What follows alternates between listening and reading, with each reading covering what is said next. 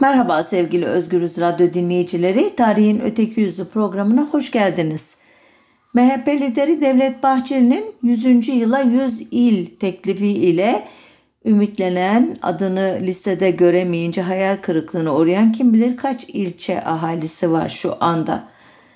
Bu konu aklıma e, Demokrat Parti döneminin ünlü operasyonlarını getirdi. Bunlardan ilki Kırşehir'in ilçe yapılarak Nevşehir'e bağlanması, diğeri Malatya'nın bölünüp ondan Adıyaman ilinin çıkarılması, nihayet Kastamonu'ya bağlı Abana ilçesinin köy yapılarak ilçe merkezinin adı Bozkurt olarak değiştirilen Pazar Yeri köyüne aktarılması.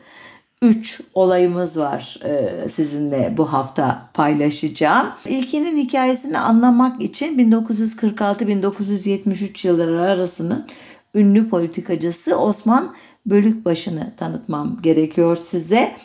Ben 1956 doğumluyum. Dolayısıyla Bölükbaşı'nı bizzat dinleyenlerdenim. O yıllarda başlangıçta çocuktum anlayamamıştım ama gençliğimde de solcu olunca siyasi açıdan bana uzak olduğunu fark edince mesafeli bir yerden bakmıştım kendisine ancak gazeteci Cihat Baba'nın dediği gibi cesur biriydi. Meydanlarda rakip tanımayan, sözünü esirgemeyen ve söz söylemede usta bir politikacıydı. Bundan sonrası Cihat Baba'nın sözleri ateşli bir hürriyetperver, sonra güçlü bir hafızaya sahip ve nüktedan, hazır cevap. Bunlara ben de katılıyorum. Devam ediyor baban. Yalan ve ikiyüzlülükten uzak. Ben de katılıyorum. Ve fikir cephesinde değil ama aksiyon bakımından üst düzeyde yorulmak bilmeyen bir savaşçıydı Bölükbaşı. Kürsüde konuşurken halkla adeta bütünleşir. Tam kelimenin tam anlamıyla yani bu sözün adeta cisimleşmiş bir e, örneği idi. Halkı da içine katarak sohbet eder gibi nutuk atardı Bölükbaşı. Araya bolca sosyal, psikolojik analiz cümleleri katardı. E, darbu mesellerden işte atasözlerinden e, deyimlerden yararlanarak böyle hem güldürür hem düşündürürdü. Örneğin Zengini hayırsız evlat, memuru süslü avrat, siyasetçiyi kuru inat batırır derdi. Veya adam vardır kırık sandalyede bir fatih, bir kanuni gibi oturur. Adam vardır en parlak sandalyede bir yığın saman gibi oturur derdi veya bir siyasi parti muhalefetteyken nişanlı bir kıza benzer. Dili tatlı olur. Uyandırdığı ümitler insanı hayali bir saadet aleminde bir beşik gibi sallar derdi. Veya koltuğunun altında haç taşıyan fakat hacı görünmeye çalışan gavur diye öldürüp şehit diye namaz kıldıran siyasetçilerden sakınmalıdır derdi. Bunun gibi nice sözü var. Aslında hepsini okumak istiyorum çünkü hakikaten çok ilginç, e, güldürücü, düşündürücü ama daha önemlisi halkın e, anlayacağı dilden konuşan biriydi. Ey sapı uzun danesi kıt Kayserliler Meydanda veriminiz bol. Burada aşka gelip beni alkışlıyorsunuz. Sandık başına gidince şeytana sarılıyorsunuz dediği zaman Kayserliler önce gülerler, sonra düşünürler. Belki de sandık başında farklı bir davranış gösterirlerdi. Ya da Bölükbaşı yüzünde göz izi yok sanarak siyaset denilen Leyla'ya gönül verdim.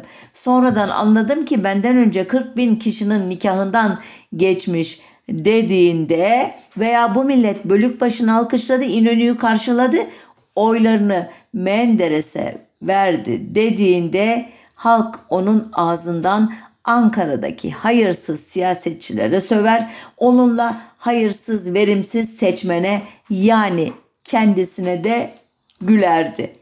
Ancak Bölükbaşı tarzı muhalefetin ideolojik bir yanı yoktu siyasi temaları yoktu. Sistematik bir iktidar eleştirisi yoktu. Zaten anlamışsınızdır aktardığım o e, darbemeselvari sloganlarından. E, eleştirisi e, dürüstlük, namus, ahlak gibi ağırlıklı olarak kişisel ve geleneksel temalar etrafında dönerdi ve dedim dedi retoriğiyle sürerdi. Bunda e, derin şekilde vakıf olduğu Orta Anadolu'nun aşık atışmaları geleneğinin etkisi büyüktü. Ama bu yüzeysel eleştirilere bile katlanamazdı iktidar mensupları. Nitekim sadece CHP'nin değil bağrından yetiştiği muhafazakar sağ siyasetin amiral gemisi Demokrat Parti'nin de gadrine uğradı bölükbaşı. Kısacası bu ülkede retorik düzeyde de olsa iktidara muhalefet etmenin bedelinin ne kadar ağır olduğunun cisimleşmiş hali olarak belleğimde yer etti bölükbaşı. Bu kadar uzun bir giriş yaptım. Hatta biraz daha devam edeceğim buna. Çünkü biraz sonra anlatacağım Kırşehir'in ilçe yapılması olayı tamamen Bölükbaşı'nın bu siyaset yapma tarzı ve yarattığı etkiyle ilişkili. Elbette bir yandan da e, fırsatını bulmuşken henüz seçim e, e, hezimetinin travmasının e, içerisinde iken ve her gün e, partileri, siyasetçileri, işte e, liderleri e, konuşurken belki de bu seçim ile ilgili bir temayla devam etmenin de sizin ilginizi çekeceğini düşündüm. İkisini birleştirerek bir program metni oluşturdum. Devam edeyim. Osman Bölükbaşı 1913'te Kırşehir'de doğmuş. Yani kahramanımız olan e, ilde doğmuş. Fransa'nın Nancy Üniversitesi'nde matematik ve astronomi okumuştu. Dikkat edin hiç aklınıza gelmiş miydi bilmiyorum ama ben e, biyografisini e, araştırırken çok şaşırmıştım bunu öğrendiğimde. Ve yurda döndükten sonra da Kandilli Rasathanesi Müdürü Fatih Gökmen'in yardımcısı olarak çalışmaya başlamış. Onu siyasetle tanıştıran da Gökmen oluyor. 1946'da Demokrat Parti'nin kurucularından Fuat Köprülü'ye götürüyor. Gökmen kendisini. E, o da e, Celal Bayar'a takdim ediyor ve bu ilişki Bölükbaşı'nı siyasete sokuyor. Yani Demokrat Parti içerisinde e, siyasete giren birisi. Ee, bildiğiniz üzere defalarca anlattığım üzere tek parti döneminde adaylar bizzat Mustafa Kemal tarafından tespit edildiği için daha önceki dönemlerde seçilmemeleri gibi bir durum yoktu. Onun arkasından da e, bu gelenek büyük ölçüde devam etti. Yine anlatmıştım bazı programlarda iki dereceli seçimler olduğu müntehi bir sani denilen ikinci seçmenlerin aslında e, milletvekili e, adaylarının oy verdiğini e, söylemiştim. O ikinci seçmenleri de merkez aşağı yukarı e, belirlediği için eski düzen bir anlamda sürüyordu. Bu açıdan da tek partili dönemde 1946'ya kadar e, aslında adaylar e, seçim bölgelerine nadiren dolaşırlardı. Çok partili dönemde ilk kez rekabetle tanıştılar. E, gerçi e, başarılı olmak için yılların yıprattığı CHP'ye herhangi bir konuda eleştiri getirmek yeterliydi ama elbette bu işi belagatle, nükteyle, şakayla, dozunda bir sokak ağzıyla yapmak her baba yiğidin harcı değildi. İşte Bölükbaşı bu yeni dönem için adeta biçilmiş kaftandı ve e, Demokrat Parti'nin yöneticileri de ondaki bu cevheri keşfederek ilk e, iş olarak onu parti müfettişliğine getirdiler. Bu sıfatıyla memleketi Kırşehir başta olmak üzere çeşitli Anadolu şehirlerini turladı. Her gittiği yerde o zamana dek alışılmamış bir üslupla halka nutuklar attı. Eleştirinin dozu sertti ve bu sertlik yıllardır tek parti sultası altında ezilen halk kitlelerinin küllenmiş cesaretini de harlıyordu ve Bölükbaşı'nın adı Anadolu fırtınasına çıkmıştı bu yıllarda. E, biliyorsunuz çok partili dönemin ilk seçimi 1946'da yapıldı. Bölükbaşı Yozgat'tan aday gösterildi partisi tarafından. Ancak o seçimlerde başka adayların da başına geldiği gibi 93 bin oy almasına rağmen sandık hileleri sonucu seçilemedi. Neydi o hileler? E, oylar açık atılmış, sayımlar kapalı yapılmış. Ardından da tutanaklar imha edilivermişti. Bu yüzden itirazlar sonuca varmamıştı. Hala Kırşehir ilinin ilçe yapılmasına gelemediğimin farkındayım. Ama hikayede bence ilginç değil mi? Ya da öyle e, düşünmenizi istiyorum. Umuyorum. Devam ediyorum. Az kaldı olayımıza. Demokrat Parti ile CHP arasındaki sözlü ölyasına nokta koymak isteyen Cumhurbaşkanı İnönü'nün ünlü 12 Temmuz 1947 beyannamesine cevaben kaleme aldığı Demokrat Parti'nin aslında CHP döneminin pisliklerini temizlemek için kurulan bir muvaza partisi olduğunu iddia eden mektubunun gazetelerde yayınlanmasına Demokrat Parti izin vermeyince Osman Bölükbaşı Partisi ile bütün bağlarını koparmakta tereddüt etmedi. Bu Muvaza Partisi sözünü geçtiğimiz e, haftalarda e, Artı TV'deki programlarımızdan birinde Erdoğan Aydın kullandı. Ben hiç bu kadar açık telaffuz etmemiştim bunu ama hakikaten de öyleydi.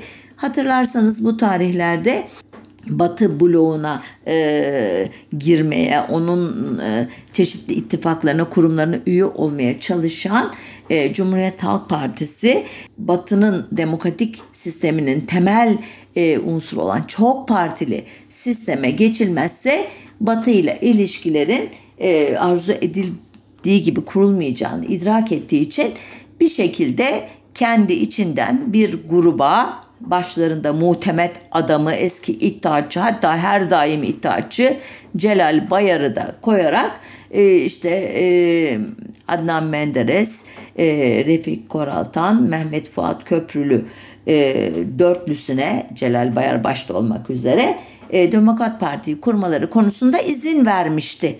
Yani Muvaza Partisi olarak girmişti e, siyasi hayatımıza bu parti. Ancak e, 1930'da aynen serbest fırka olayında olduğu gibi Frankenstein'in canavarı gibi diyorum ben e, yaratıcısının kontrolünden çıkacak ve onu tehdit eder hale gelecekti. İşte bunu ilk fark edenlerden birisi veya itiraf edenlerden, ifşa edenlerden birisi Osman Bölükbaşı idi. Ama dediğim gibi Demokrat Parti'nin diğer yöneticileri ona sus dediler ve Bölükbaşı bunu kendine yediremedi. Ardından 1947 yılının başında onun gibi Demokrat Parti'den istifa eden İstanbul İl Başkanı Kenan Öner ve bir grup arkadaşı ile önce mecliste müstakil demokratlar grubunu kurdu. 20 Temmuz 1948'de de Millet Partisi'ni kurdu. Giderek e, Demokrat Parti ile dirsek e, şeyini e, mesafesini genişletiyor farkındaysanız. Bu partinin kurucular arasında İslamcı eğilimleriyle tanınan Mareşal Fevzi Çakmak vardı. E, Atatürk döneminde Cumhurbaşkanlığı Genel Sekreterliği ve bakanlık yapmış olan Profesör Yusuf Hikmet Bayur vardı. Hariciyeci Enis Ak Aygen vardı ki bu isimlerin her biri e, müesses nizamın e, önemli unsurları farkındaysanız partinin hedefi de muhafazakar bir demokrasi kurmak olarak tanımlanmıştı. İnönü ve Bayar'a suikast iddiası ile bu partinin ve Bölükbaşı'nın kaderinde önemli bir dönemeç alındı. Parti Ekim'de e, Ekim 1948'de henüz örgütlenmesini tamamlayamadığı için 13 ilçede, ilçede yapılan araç seçimlere katılamamıştı ki seçimlerden bir ay sonra Denizli Milletvekili Reşat Aydınlı ki e, Millet Partisi üyesiydi. Osman Bölükbaşı, Sadık Aldoğan ve Fuat Arna'nın Celal Bayar ve İsmet İnönü'ye suikast planladıkları ihbar edildi hükümete. Milletvekili olmayan Bölükbaşı ve Arna tutuklanırken Aldoğan'ın dokunulmazlığının kaldırılması için işlemlere başlandı. O sırada Bölükbaşı'nın ilk çocuğu Ahmet Deniz 21 günlük idi ki Deniz Bölükbaşı'yı hatırlayacaksınız. Önce diplomat ardından MHP milletvekili oldu. Sonra bir kaset skandalıyla partisinden istifa etti. Ardından da vefat etti e, Deniz Bölükbaşı. İşte o bu olaylar sırasında 20 gün bir günlük bir bebekti. Bölükbaşı ile birlikte hapse gönderilen Fuat Arna ise 1946 seçimleri sırasında CHP Genel Merkezi'nce valiliklere gönderilen bir yazıda CHP'li adaylara valiliklerin destek olması hatta seçtirmesi istendiğini görünce yürüttüğü Akçakoca kaymakamlığından istifa eden bir şahsiyetti. Dürüst bir kişiydi. İşte onun da e, Okka'nın altına girmesine e, bu neden olmuştu muhtemelen. Sonunda iddia ile ilgili hiçbir kanıt bulunamadığı için sanıklar 21 Kasım 1949'da serbest bırakıldılar. Olan Fuat Arna'nın küçük kızına oldu. Suikast iddiası sırasında evine yapılan polis baskınında gördüğü kötü muamele yüzünden minik Haniş ömür boyu özürlü kaldı. 14 Mayıs 1950 seçimlerinde yeter söz milletindir diyen Demokrat Parti seçimleri kazanmış meydanları dolduran Millet Partisi ise örgütlenmeyi başarabildiği 22 ilde 205 aday gösterebilmişti. Dahası sadece Kırşehir'den Osman Bölükbaşı seçilebilmişti. Taşlı sopalı bir kampanya dönemi sonunda Kırşehir'de kullanılan 69.759 geçerli oydan 28.034'ünü alarak birinci sırada seçilen Bölükbaşı'nın konuyla ilgili ünlü vecizesi şöyle olmuştu. Davulu Millet Partisi çaldı, parsayı Demokrat Parti topladı. Ancak rivayet odur ki Celal Bayar saatte bir Kırşehir'i arayarak seçim sonuçlarını sormuş. Bölükbaşı'nın kazandığını öğrendiğinde ise hay aksi şeytan demişti. Çünkü biliyordu başına gelecekleri ki bu programda Bölükbaşı'nın hayat hikayesinin yarısını anlatabileceğim. Diğer yarısını ne olur bir yerden bulun, okuyun. Hatta benim bu konuda bir yazım vardı. Belki onu bulur okursunuz. O kadar ilginç bir hikaye ki keşke başlı başına ona ayırabilseydim bu programı ama hala aklımda konumuz neydi? Kırşehir'in ilçe yapılarak cezalandırılmasını anlatacağız. Onu anlatmak için de Kırşehir'in neden e, Demokrat Parti'nin tepesini attırdığını anlamaya çalışıyoruz şu anda.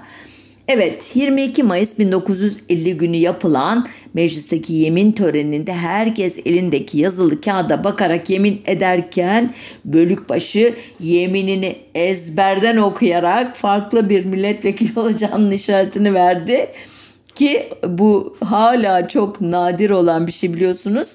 Son olarak yemin töreninde özellikle AKP milletvekilleri, MHP milletvekilleri e, kekeleyerek, e, yanlış telaffuz ederek tekrar tekrar başa sararak zor bela okudular kağıda baktıkları halde bu yemini. Nitekim e, Bölükbaşı Meclisi DP'yi bunaltan 3 milletvekilinin birincisi olacak. Diğerleri CHP'li Faik Ahmet Barutçu ile Avni Doğan imiş.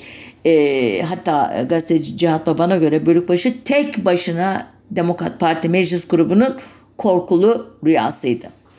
Yaklaşıyoruz olayımıza.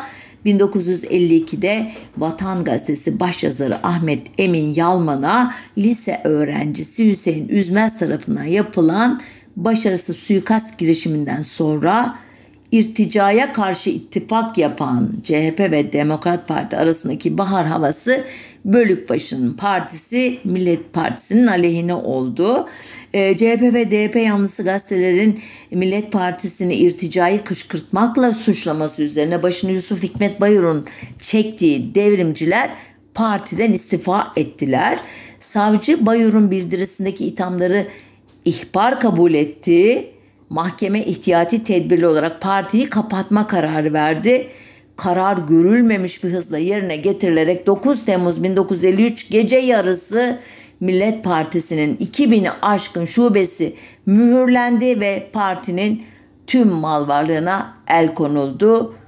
27 Ocak 1954 tarihinde ise Millet Partisi temelli kapatıldı. Millet Partililer 1954 baharındaki seçimlere katılabilmek için 15 gün içinde merkezi Kırşehir Genel Başkanı Ahmet Tahtakılıç olmak üzere Cumhuriyetçi Millet Partisi'ni kurdular. CMP kısaltmasıyla karşınıza çıkar bu literatürde, gazetelerde. Bu cumhuriyet kelimesi de Millet Partisi'ne yöneltilen irticacı isnadı için paratoner olabilecek miydi? Bunu zaman gösterecekti. Ancak şunu gayet iyi gördük ki zaten tahmin de ediyorduk ki Cumhuriyetçi Millet Partisi'nin seçim meydanlarında en ilgi çeken üyesi Osman Bölükbaşı oldu. Ancak Bölükbaşı'nın deyişiyle Millet Partisi'nin kümesindeki tavuklar başkalarının folluğuna yumurtladılar. 2 Mayıs 1954'te yapılan genel seçimlerde Demokrat Parti %58,4 oy oranı ile 503 milletvekili çıkarırken Cumhuriyet Halk Partisi %35,1 oy oranı ile 31 milletvekili Cumhuriyetçi Millet Partisi %5,3 oranıyla 5 milletvekili Bağımsızlar ise %0,6 oy oranıyla 2 milletvekili çıkarmıştı. Ama elbette Kırşehir bu tablonun dışındaydı. Kırşehir'de oyların %43,5'unu alan Cumhuriyetçi Millet Partisi 5 milletvekilinin de tamamını almıştı. Buna karşılık %30,8 oy alan Demokrat Parti ve %23,6 oy alan Cumhuriyet Halk Partisi milletvekili çıkaramamıştı. Bu 5 Kırşehir e, CMP milletvekilinin adını da sayayım. Osman Bölükbaşı, Osman Ali Aşiroğlu, Ahmet Bilgin, Tahir Taşer ve Mehmet Mahmutoğlu. Bu 5 kişinin arasında da en fazla oyu elbette tahmin edeceğiniz üzere Bölükbaşı almıştı. Kırşehir'de geçerli oyların %45,4'ü idi aldığı oylar. İşte burada e, Demokrat Parti elitlerinin tepesi attı. Önce bir 9 Mayıs'ta Bölükbaşı'yı Kaman'da e, bir patakladılar. Sonra Demokrat Parti seçim sonuçlarına itiraz etti e, Kırşehir'de. Ama Bölükbaşı'nın adaylarını iptal ettirmeyi başaramadı. Artık verilecek ceza çok netleşmişti. İlk ipucunu dönemin Adalet Bakanı ve Demokrat Parti'nin Kırşehir Çiçek Dağlı üyesi Osman Şevki Çiçek Dağ verdi. Sizden hayır kalmadığı anlaşılıyor. Hakkınızda bir şeyler düşünmeli yani anlıyorsunuz değil mi? Tek yaptığı bölük başının başarılı bir kampanya ile memleketi Kırşehir'den büyük çoğunlukla seçilmek. Ancak bu iktidar için büyük bir kabahat. Hem de bunu açıklayan kişi Adalet Bakanı adını, ünvanını taşıyor. Ancak Başbakan Menderes de e, dilini tutamadı. O da dedi ki Türkiye'nin hiçbir vilayetinde yüzde üçten fazla oy alamayan bir partiye mensup milletvekilini iki seçimde de yani 1950 seçimlerinde kastediyor seçen Kırşehir'in bir toplumsal ve siyasi bünye itibariyle anormallik göstermekte olduğunu inkar etmek mümkün değildir. Evet, biz açık konuşuruz. Yani siz anormalsiniz dedi. Bölükbaşı da cevaben İçişleri Bakanı Namık Gedik'e bir telgraf çekerek şunları söyledi. İptidai devirlerde toptan bir köy ya da kasaba halkının cezalandırıldığına tarih sayfalarında rastlanabilirse de 20. asırda siyasi katlinden kararından dolayı bütün bir vilayet halkının cezalandırıldığına dair bir misali hiçbir medeni ve demokratik memlekette görmek mümkün değildir. İmparatorluk devrinde müstakil sancak ve Cumhuriyetten bu yana da vilayet olarak uzun bir tarihi hayatı olan Kırşehir vilayetinin ilgası gayesiyle kurulacağı söylenen yeni vilayet hangi ad takılırsa takılsın millet vicdanında onun hakiki isminin intikam vilayeti olacağı muhakkaktır. Gayet net belirtiyor. Sözünü sakınmıyor Bölükbaşı ki kastettiği şey gerçekten de çok eski çağlarda ve ağırlıklı olarak orta çağda kasaba ya da şehirlerin e, topluca cezalandırılması geleneği Fransızca'da Vilmodit diye adlandırılan şehri yıkın, imha edin anlamına gelen bir kısaltmayla anlatılan bir e, vaka ki e, 1930 yılının 23 aralığında Menemen'de e, derviş e, Mehmet adlı birinin liderliğinde 7 Nakşibendi Meczubunun Asteğmen Kubilay'ın başını kesmesiyle e, zirveye çıkan o e, olayın ardından Mustafa Kemal'in Menemen'i Vilmodit yapalım yani yıkalım e, emrini verdiği ancak daha sonradan çevresindeki kişilerin e, onun yatışmasını bekleyerek bu emri uyuttukları iddia edilir. Burada da işte e, ona atıfta bulunuyor. Bölükbaşı elbette e, işi sağlama almak için e, Kırşehirliler de harekete geçiyorlar. 600 kişilik bir heyet Ankara'ya gidiyor. Ancak ne başbakan ile ne de cumhurbaşkanı ile görüşebiliyorlar. Yine Ankara ve İstanbul üniversitelerinde okuyan Kırşehirli öğrenciler e, başbakana ve cumhurbaşkanına bir dizi telgraf çekiyorlar fakat bunlar da karşılık görmüyor ve kısa süre sonra Demokrat Parti hükümeti TBMM'ye bir tasarı sunuyor. Tasarıya göre Kırşehir kaza yani ilçe olacak yeni il olan Nevşehir'e bağlanacak ki Nevşehir o sırada Niğde'ye bağlı bir ilçe ve bundan sonra da e, farklı e, yerlerden alınan ilçelerle bir Nevşehir ili oluşturulacak. Unuttum söylemeyi e, Kırşehir 1924'te il olmuş. Ona Avanos, Çiçekdağ, Hacı Bektaş ve Mucur bağlanmış. 1944'te de Kaman e, ilçe haline gelince Kırşehir'in ilçe sayısı 5 olmuş. Bizim bu e, Demokrat Parti'nin e, onu ilçe yapma kararının alındığı 20 Temmuz 1954'te 6429 sayılı kanunla yapılıyor bu. E, Kırşehir'in eski ilçesi Avanos, Kozaklı, Mucur ve Hacı Bektaş da Nevşehir'e bağlanıyor. Niğde'den Gülşehir, Kayseri'den Ürgüp ilçeleri alınarak onlar da Nevşehir'e bağlanıyor. Kırşehir'in eski Kaman ilçesi Ankara'ya, Çiçekdağ ilçesi Yozgat'a bağlanıyor. Yani böylece darmadağın ediliyor Kırşehir ili ve ortaya e, gül gibi mis gibi bir e, Nevşehir ili çıkarılıyor. Bugün de biliyorsunuz e, adını andığım yerler e, e, e, turistik açıdan son derece e, e, mamur, e, zengin bir il olarak devam ediyor hayatına. Bu olay e, gerçekleşince e, Osman Beylikbaşı e, çok e, tabii hem üzülmüş hem öfkelenmiş.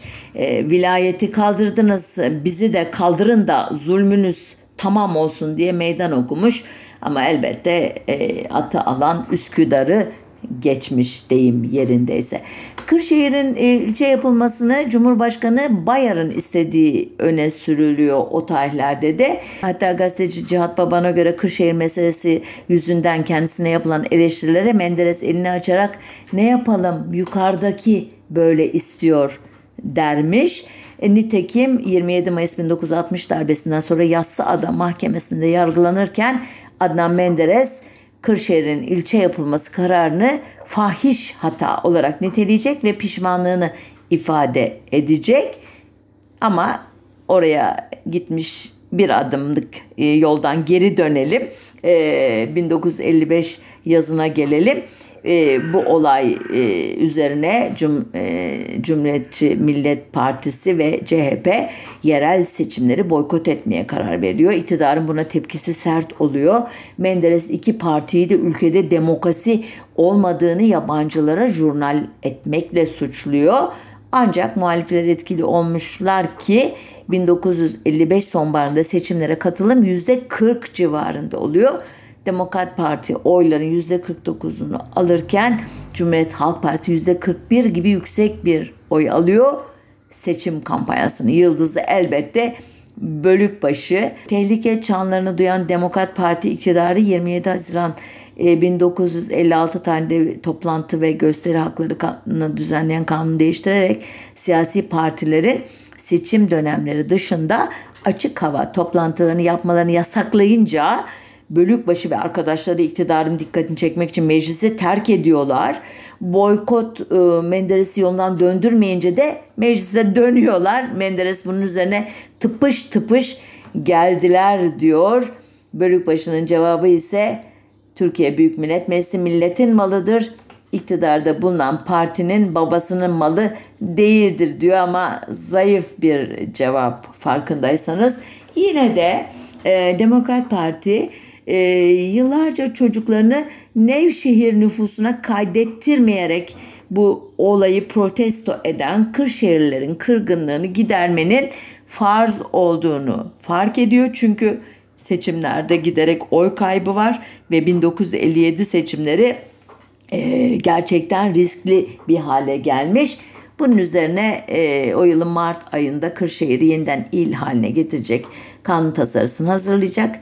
E, bu tasarıda kabul edilecek 1 Temmuz 1957'de çıkarılan 7001 sayılı kanunla ancak Yeni Kırşehir iline eski kazalarından e, Mucur ve Çiçek Dağı bağlanmakla birlikte Hacı Bektaş ve Kozaklı ve daha da e, sembolik olarak önemlisi Bölükbaşı'nın köyü Hasanlar Nevşehir'de bırakılacak. Bu durum doğal olarak Bölükbaşı'nın ve Cumhuriyetçi Millet Partilerin tepesini attıracak.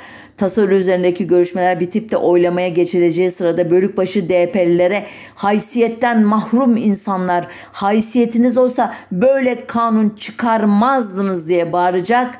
Bunun üzerine e, Büyük Millet Meclisi ve Başkanlık Divanı'na hakaret ettiği gerekçesiyle 3 oturum için meclisten çıkaracak ve ironiktir Kırşehir'in yeniden il olması oylamasına katılamayacak. Evet hikayeyi burada e, noktalayabilirim ancak e, ilginç bir e, ayrıntı daha var onun hayatında onu da e, aktarıp ardından Malatya'dan Adıyaman'ın nasıl doğurtulduğunun hikayesine geçeyim. Osman Bölükbaşı Demokrat Parti'nin büyük oy kaybına uğradığı 27 Ekim 1957 genel seçimlerini Ankara Merkez Cezaevi'nin ünlü Hilton koğuşunda karşıladı. Çünkü Kırşehir'in il yapılması sırasında Demokrat Parti Balıkesir Milletvekili Ahmet Kocabıyık oğlu ile koridorda yumruklaştığı için dokunulmazlığı kaldırılmıştı. Ee, Bölükbaşı meclis kürsüsünden yaptığı konuşmadan dolayı iktidar zoruyla parlamentodan alınarak hapse atılan ilk siyasetçi olacaktı. Kızı Hürriyet o hapisteyken doğmuştu. Koğuştaki arkadaşlarına müjde verirken Hürriyet dünyaya geldi. İnşallah Türkiye'ye de gelir diyen Bölükbaşı o seçimlerde Kırşehir'de kullanılan 60.963 oydan 40.041'ini alarak üçüncü kez milletvekili seçildiğini radyodan öğrenir öğrenmez pijamalarıyla ayağa fırlamış koğuştakilerin huzurunda milletvekili yeminini etmiş. Evet Kırşehir'in hikayesi böyle bitti. Kırşehir'in tekrar il yapıldığı o tarihten 1989 yılına kadar yeni bir il kurulmadı ve Türkiye'nin il sayısı 67 olarak kaldı. Hepimizin ezberindedir. Zonguldak'la biter bu 67 il ama şimdi 81 ilimiz var ve bunları yüze çıkarmak için e, e, harekete geçen bir iktidar bloğu var. Bu il yapma meselesi tam anlamıyla popülizmle ilgili yaratılan kargaşa e, veya yapılacak masraflar, e, kırgınlıklar, kavgalar, dövüşler e, değil. 100. yıl 100 il sembolizmi şu anda en önemli görünen şey ki gazetelerden veya internetten bulursunuz aday ilçeleri ben saymaya kalksam şimdi yarım saatimizi alır. Şimdi ikinci hikayeye geçiyorum. E, o da neydi hatırlıyorsunuz? Malatya'dan Adıyaman'ın e, doğrulması. Tanzimat döneminde yapılan o idari e, bölünmemeler sırasında bugünkü Adıyaman'ın e, merkez çekirdeği Hısnı Mansur adlı bir yerleşimde 1841 yılında kaza olarak e, hayata başladı öyle diyeyim.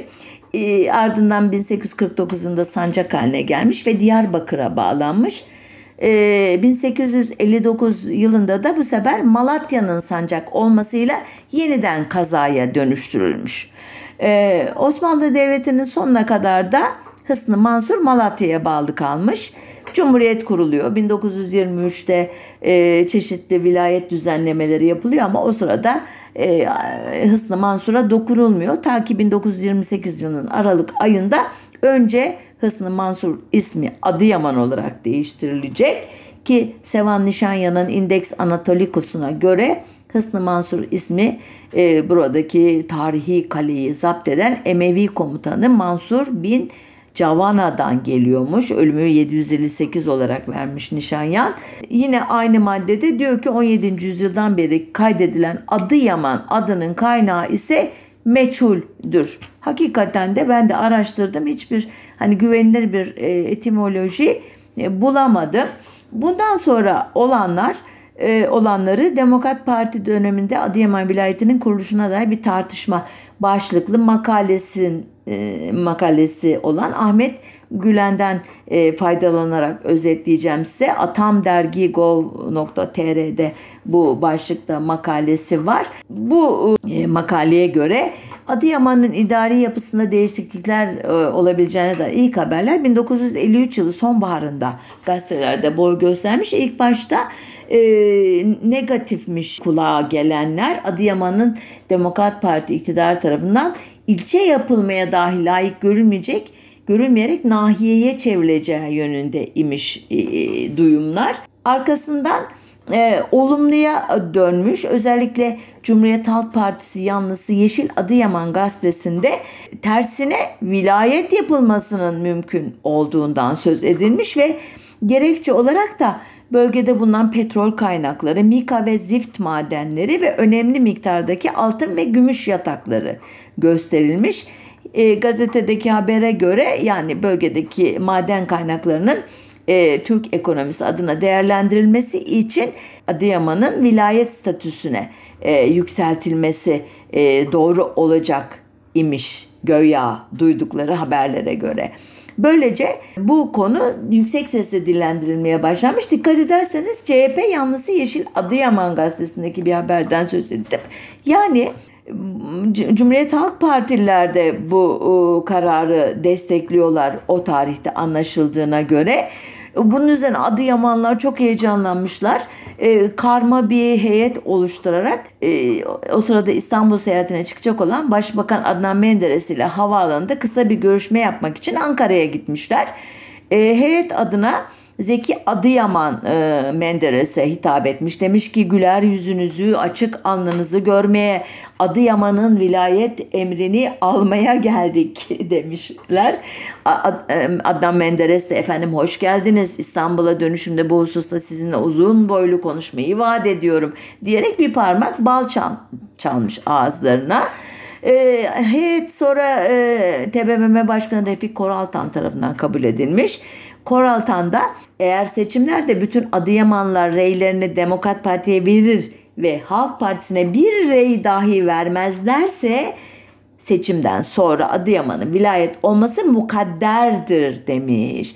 Bu sözler üzerine Koraltan'a heyette CHP'lilerin de olduğu hatırlatılmış böyle biraz ima işaretle belki biraz fısıltıyla bunun üzerine Koraltan e, toparlanmış e, ya şaka ediyordum falan demiş ama gayet açık bir şekilde e, bir oy şantajı ile e, bu konunun e, gündeme e, girdiği de anlaşılıyor. Ancak Adnan Menderes'le bir daha bir araya gelememiş Adıyamanlılar. Bir daha bir heyet göndermişler. İşte Yeşil Adıyaman CHP Yalnız Gazete her gün yazılar yazarak e, bu e, şeyi talebi diri tutmuş. E, telgraflar çekilmiş efendime söyleyeyim. Yani hem Demokrat Partili hem de CHP'li e, eşraf el birliğiyle e, Adıyaman'ın vilayet olması için e, hem hükümete hem parlamentoya e, baskı yapmaya başlamışlar. E, ancak e, seçimlerin yaklaşması ve meclisinde çalışma döneminin sona ermesi ve işte vekillerin propaganda için bölgelerine gitmek zorunda olmaları nedeniyle e, bu konudaki kararın alınması parlamentonun yeni devresinin faaliyetine bırakılmış. Bu arada e, Ahmet Bey diyor ki makale yazarı e, Cumhuriyet Halk Partisi'nin lideri Genel Başkanı İsmet İnönü seçim kampanyası sırasında Baba Ocağı Malatya'da yaptığı konuşmada e, bu Adıyaman'la ilgili e, şeylere, söylentilere veya kararlara hiç değinmedi. Yani bu gösteriyor ki e, İnönü'nün de bir itiraz yok. Çünkü Adıyaman doğrudan Malatya'dan koparılacak ilçelerle ile dönüştürülecek. Bu da belli yani alınacak başka bir yer yok. Malatya'nın sorunu ne? Cumhuriyet Halk Parti'nin ağırlıklı olarak e, milletvekili gönderdiği meclise bir yer ve elbette İnönü'nün e, memleketi, seçim bölgesi, baba ocağı e, yani Demokrat Parti için e, antipatik bir il. E, aynı zamanda seçim sonuçlarını da etkileyen bir il.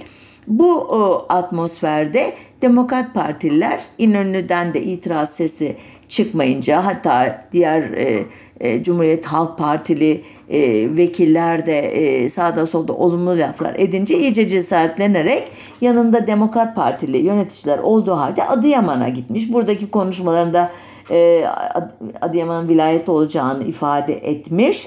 Ancak şöyle bir laf etmiş. İsmini değiştirerek Oğuzeli adını vereceğiz demiş. Demek ki onlar da bu etimolojiye bir açıklama bulamamışlar. Oğuz Eli gibi daha Türkçü bir isimle yeni ili kuralım demişler. Sonuçta e, seçimler yapılıyor Ekim Mayıs 1954'te. Demokrat Parti %58,4 oy oranını yakalıyor ve büyük farklı iktidarını korumaya baş, e, başarıyor. CHP ise %35,10 oyla e, büyük yenilgiye uğruyor. Neden? Çünkü çoğunluk sistemi var. E, bunu e, anlatmıştık daha önce. Neredeyse aralarındaki oy farkı işte e, 600 bin iken e, milletvekili sayısı itibariyle ezici bir e, miktara ulaşıyor Demokrat Parti koltukları. Neyse bu atmosfer içinde seçimlerin tamamlanmasından sonra 10. yasama döneminde e, meclise Adıyaman vilayetinin kurmasına dair kanun tasarısı veriliyor. 28 Mayıs 1954 günü. Çok büyük sevinç. Örneğin e, Cumhuriyet Halk Partisi milletvekili, Malatya milletvekili Kamil Kırıkoğlu e, Adıyaman e, CHP teşkilatına çektiği telgrafta şöyle diyor. Bugün Adıyaman'ın Adıyaman adıyla 1 Ocak 1955'ten itibaren vilayet yapılması dahili encümenliğince kararlaştırıldı. E, bütün gayretimle büyük davamız savunacağım ve şimdiden tebrik ederim. Kim söylüyor bunu? Kaçırdıysanız tekrarlıyorum. CHP Malatya milletvekili Kamil Kırıkoğlu seviniyor. Halbuki Malatya'dan bir parça koparılacak ve Adıyaman'a eklenecek. Neyse Yeşil Adıyaman zaten başından beri e, Adıyaman e, eşrafının ve halkının e, temsilcisi. Neyse buradan şeyi de anlıyoruz. Tasarı kabul edildikten bir süre sonra vilayet olacak. 1 Ocak 1955 diye tarif edilmiş e, elbette hazırlıklar yapılacak işte e, işte memuriyetler yer değiştirecek e, antetli kağıtlar basılacak işte banka hesapları değiştirecek. Aklınıza gelen binlerce iş yapılacak. Belli bir süreye ihtiyaç var. Sonunda Adıyaman Kahta Gerger ve Besni kazaları e, Malatya'dan alınıyor ve Adıyaman vilayeti altı adı altında birleştiriliyor. Bu konuda e, İçişleri Bakanı Namık Gedik'in bir açıklaması var.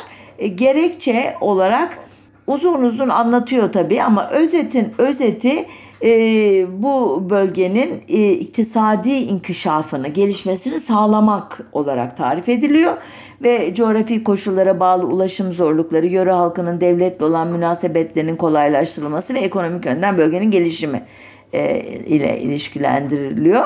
Sadece e, tartışma çıkaran ya da e, bölge milletvekillerinin talepkar olmasına neden olan tek konu var.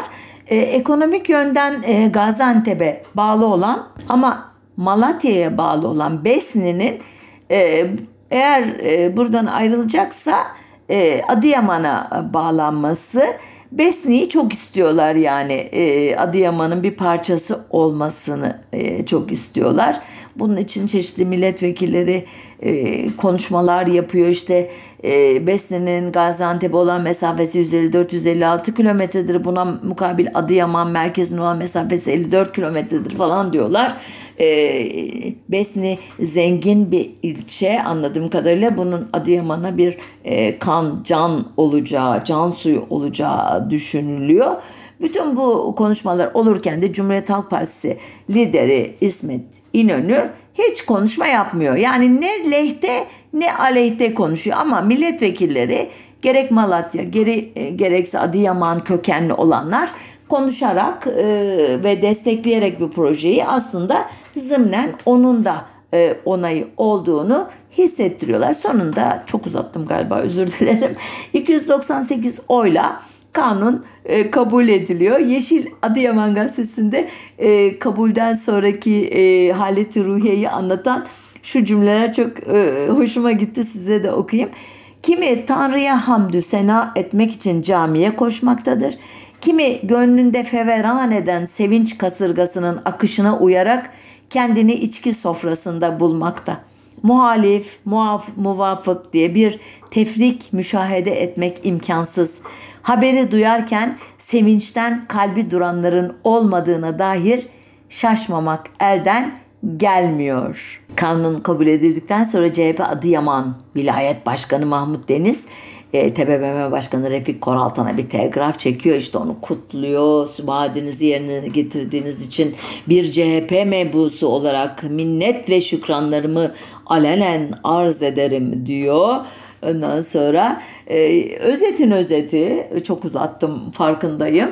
Hem Demokrat Partili hem CHP'liler bu e, oluşumun lehinde iken, onu destekler iken günümüzde pek çok bilim insanı bu olayın e, CHP'ye oy veren Malatya'yı cezalandırmak için yapıldığını söylüyor. Örneğin Cem Eroğlu, Eroğul, Şerafettin Turan, e, veya e, Kamil Kırıkoğlu'nun hatıralarını düzenleyen gazeteci Tanju Cılızoğlu veya e, Erdoğan Teziç e, yüz soruda siyasi partiler başlık çalışmasında mesela veya Şevket Çizmeli Demokrat Parti dönemi üzerine yazdığı Menderes Demokrasi Yıldızı başlıklı kitapta. Bunlar hepsi e, bu e, hikayeyi sanki hiç araştırmamışlar, okumamışlar gibi olayın e, aynen Kırşehir olayındaki gibi bir cezalandırma ve bundan e, tabii do, dolayı da bir kırgınlık, küskünlük, öfke işte dalgası yaratan bir olay olduğunu sanıyorlar. Halbuki öyle olmadığı anlaşılıyor. Bunu karşılıklı iki farklı olay olarak size anlatmak istedim ben de. Evet e, bir de minik e, bir e, mühendislik çalışmamız var. 1945'te ilçe yapılarak Kastamonu'nun e, bünyesine alınan Abana 1946 sonrasında ağırlıklı olarak Cumhuriyet Halk Partisi'ne oy vermeye devam edince e, Demokrat Parti iktidarı tarafından 21 Aralık 1953'te statüsü bucak dahi değil köye indirilmiş. ilçe merkezi de e, adı Bozkurt olarak değiştirilen Pazar Yeri köyüne aktarılmıştı. Bu tarihten sonra da Abana Cumhuriyet Halk Partisi'ne oy verdi ama Bozkurt ilçesi de Demokrat Parti'nin kalesi oldu.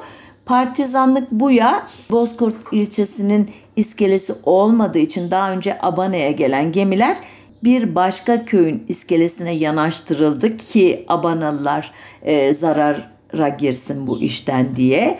Nihayet 1967'de Cumhuriyet Halk Partisi'nin Anayasa Mahkemesi'ne yaptığı itiraz üzerine Abana'nın köy statüsü kaldırıldı. Ancak tekrar ilçe yapılmaması için büyük bir direnç gösterildi. Kim tarafından?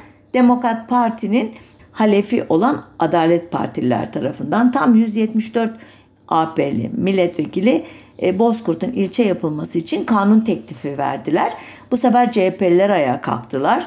E, argümanları da çok e, mantıklı idi iki yerleşim yeri arasında sadece iki buçuk kilometre olması E, ancak Abana'nın deniz kıyısında olması ve gelişmeye açık olması yüzünden eğer ilçe yapılacak tek bir yer varsa bunun Abana olması gerektiğini söylüyorlardı. E, çünkü Bozkurt hem denize uzaktı hem de dağ yamacında olduğu için gelişmeye kapalı bir yerdi. Buna rağmen 10 köy Abana'ya 31 köyde Bozkurt'a bağlanmak isteniyordu Adalet Partililer tarafından. Üstelik e, Bozkurt'a bağlanacak köyler arasında Abana'ya çok yakın olan sahil köyleri de vardı. Böylece sanki e, bir e, liman oluşturmaya da çalışıyor gibi gözüküyor Adalet Partililer. Neyse uzun tartışmalardan sonra 2 Temmuz 1968 tarihli oturumda iki ilçenin kurulmasına karar verildiğini görüyoruz. Böylece e, Abana tırnak içinde ucuz kurtarmıştı. Tam 52 sayfa o oturumun tutanakları e, yani çok e, büyük tartışmalar yapıldığını anlıyoruz. Peki e, bu e, minik e, olayın toplum mühendisliğinin günümüze yansıyan sonucunu trajik sonucunu hatırlıyor musunuz? Tahminimce hatırlıyorsunuzdur.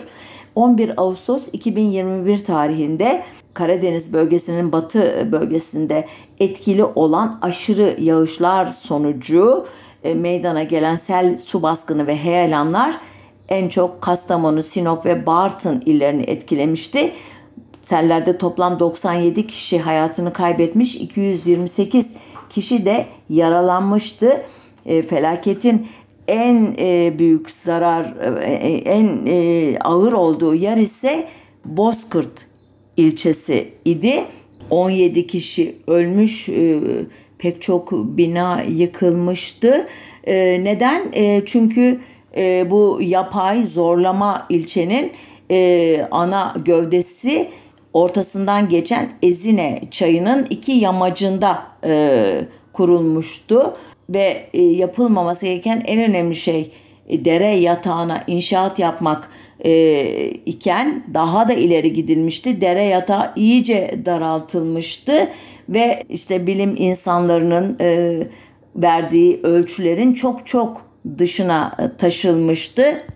Ayrıca e, yükseklerde biriktirilen tomruklar e, selle birlikte yerleşim yerlerine e, akmıştı e, suyla birlikte. O yetmezmiş gibi yukarıda e, kurulan HES santralının su tutulum havzasında e, ki regülatörün yıkıldığı e, e, anlaşılmıştı ama bu açıklanmamıştı. Yani oradan da büyük bir su e, kütlesi inmişti Bozkırt'ın üstüne. Bunlar tabii teknik konular. Siz bunları e, internette daha ayrıntılı e, raporlardan okursunuz. Ben yüzeysel bilgiyle sadece e, 1953 yılında e, siyasi e, hesaplaşmaların bir parçası olarak yapılan toplum mühendisliğinin 60-70 yıl sonra bir e, çevre felaketi olarak nasıl geri döndüğünü anımsatmak için bu e, detayları e, vermeye çalışıyorum yüzeysel de olsa. Sonuçta Kırşehir'in ilçe yapılması böyle bir çevre felaketiyle sonuçlanmadı.